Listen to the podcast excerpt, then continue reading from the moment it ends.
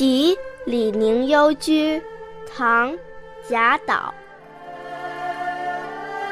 闲居少林病，草径入荒原。鸟宿池边树，僧敲月下门。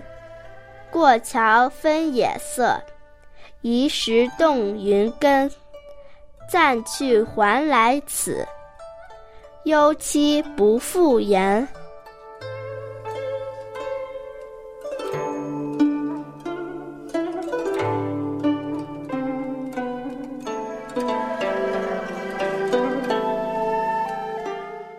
闲的住在这里，很少有邻居前来。杂草丛生的小路通向一座荒芜的园子。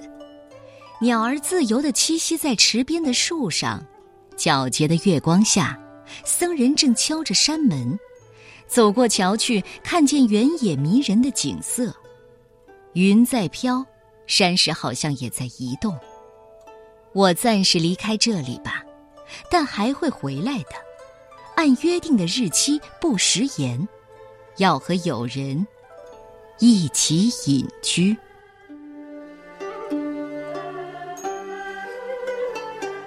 这首诗在创作的时候有一个说法，贾岛拿不定主意，到底是僧敲月下门，还是僧推月下门好？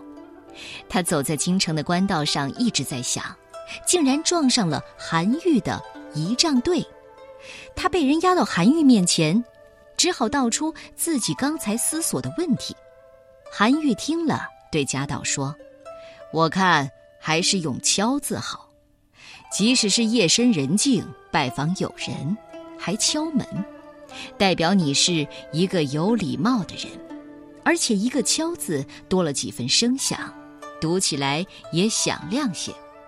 贾岛听了，连连点头称是，于是定为“僧敲月下门”。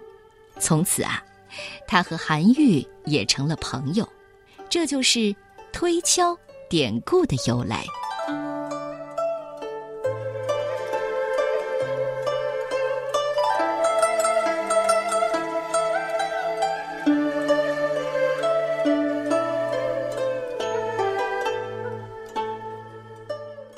题李宁幽居，唐·贾岛。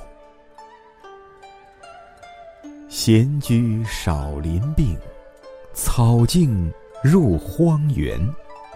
鸟宿池边树，僧敲月下门。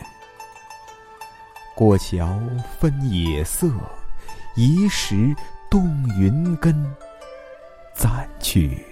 还来此，幽栖不复言。